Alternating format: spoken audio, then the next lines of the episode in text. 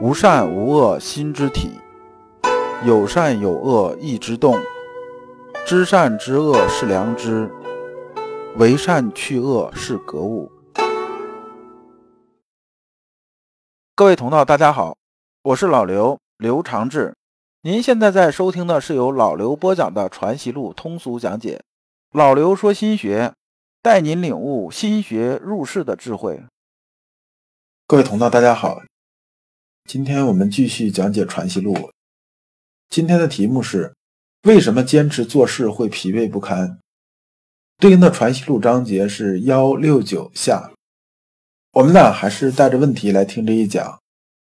这个问题啊有两个：一，致良知在入世中的理解，就是说我们入世的时候总讲致良知，致良知，那么这致良知究竟该怎么理解？第二呢？我们做事情经常疲惫不堪的根本原因是什么？就很多人啊都是嚷嚷：“哎呀，今天好累，今天好累。”那么究竟哪里累呀？为什么会累呀？那么我们看《传习录》原文：“凡谋其利之所不及，而强其知其所不能者，皆不得为致良知；而凡劳其筋骨，饿其体肤，空乏其身，行拂乱其所为。”动心忍性以增益其所不能者，皆所以治其良知也。那么这两句话的意思啊，就把良知啊和不是治良知啊就区分开了。那先生讲的就已经非常明确了：凡谋其利之所不及也，就是啊，我们上一段讲那个例子，是说呢，你明知道你就能扛一百斤，然后呢，人家有一百零一斤的东西，你也跟着去扛一下。这个就是你力量达不到的，就是你没有估计好啊自己这种力量。我们一直讲啊，知行合一，知行合一呀。那么首先呢，得自知，你得客观的评价你自己的能力啊水平到什么程度，什么事情能扛得起，什么事情扛不起，你心里得知道。那你非要做一些超出你能力之外的事情啊，这就不是致良知了。那么你做你能力范围之内的事情啊。这样你能扛得起的，这才算是致良知。所以我们叫劳其筋骨，饿其体肤，空乏其身，行拂乱其所为，动心忍性以增益其所不能者。那么这些事情呢，虽然对你身体啊这种磨练很多，但是都是你能承受的范围之内的，就是你能干得来的。那么在范围之内呢，就是说我能扛一百斤，只要一百斤范围之内，那么都算我可以致良知这种范围。超出来那就不算了。那么若云宁不了事，不可不加培养者，亦是先有功利之心，计较成败利钝而爱憎取舍于其间，是以将了事自作一事，而培养又作一事，此便有事内非外之意，便是自私用智，便是意外，便是不得于心，务求于气之病。便不是致良知以求自谦之功矣。那么这段呢有点长，我呢还是把它说成白话，是说啊，很多人呢在做事情的时候啊，他不是发自内心这种良知啊在做事儿，反而啊是有功利之心在里边的。这功利之心呢就在哪儿呢？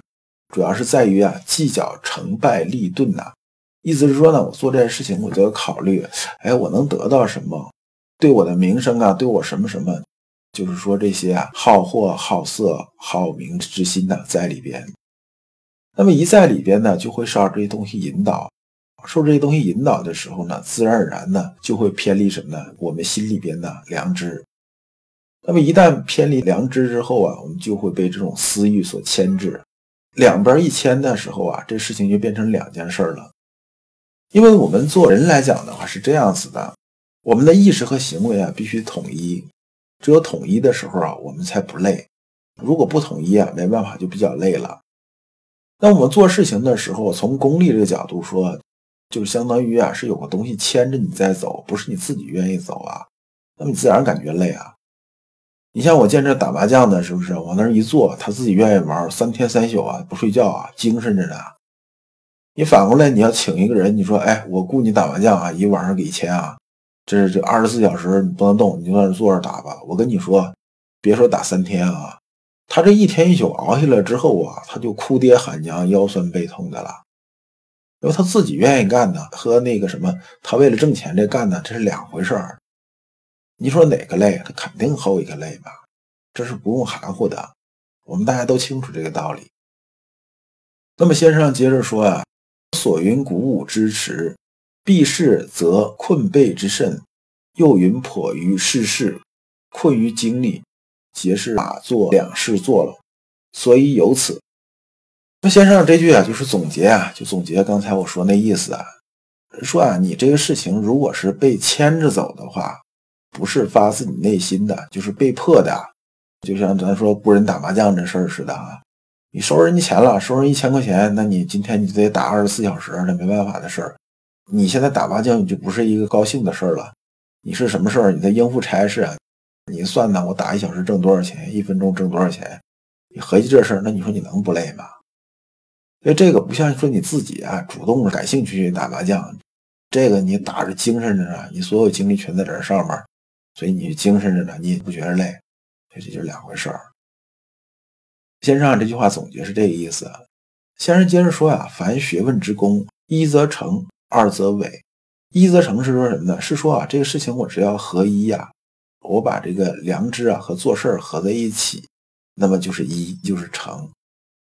那么把它分成两件事呢，变成一内一外两件事。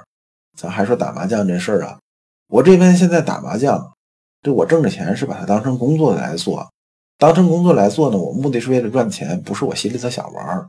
那么这就变成二了，二就是什么呢？二就是伪。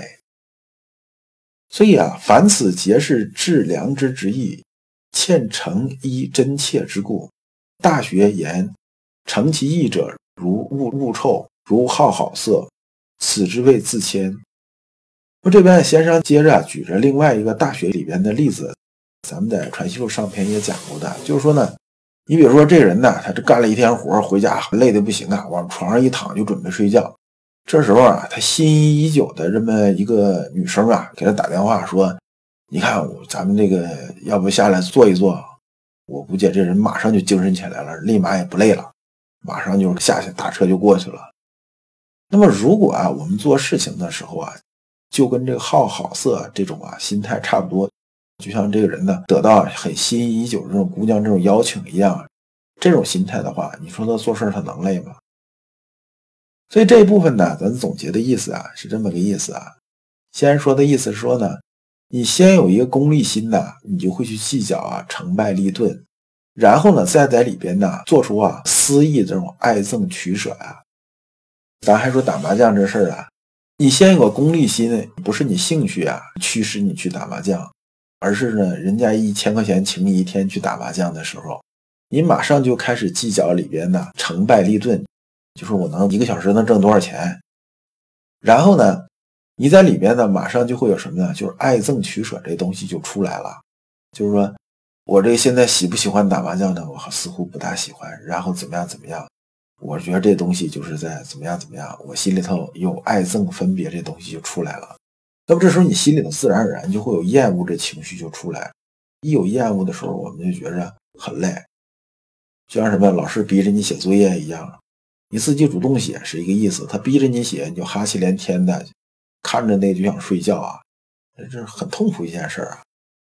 所以啊，这个时候处理事物和培养本源的当成两件事，你就必然会累。因为这时候啊，不是说你致良知、问心无愧那种功夫，不是啊，天人合一那种状态。那么这时候你只能靠什么？靠自我激励啊，强打精神往下坚持啊，拿人钱财替人做事儿啊。这是哎呀，如果拿人钱了，我得把事儿干好啊，自己压着自己在干，强打精神往下坚持。你处理完事情，你怎么可能会还精神抖擞？肯定是疲惫不堪这种状态吧？这就原因呢，我们没有坚持啊，持念如一，心里边呢有旁念虚伪的东西，是良知这个心呢是缺乏诚恳、专一、真切的。所以，我们做事情啊，要想不累的话，就什么呢？就把我们的修心性、治良知这个事情啊，把做的事啊结合起来。打个比方哈，比如说老刘录课的时候是不累的。为什么呢？老刘觉着这件事情本身呢，就是一件致良知这种事情，然后是因为我喜欢做，我也愿意做，所以呢，我不感觉到很累，或者觉得它是一个负担。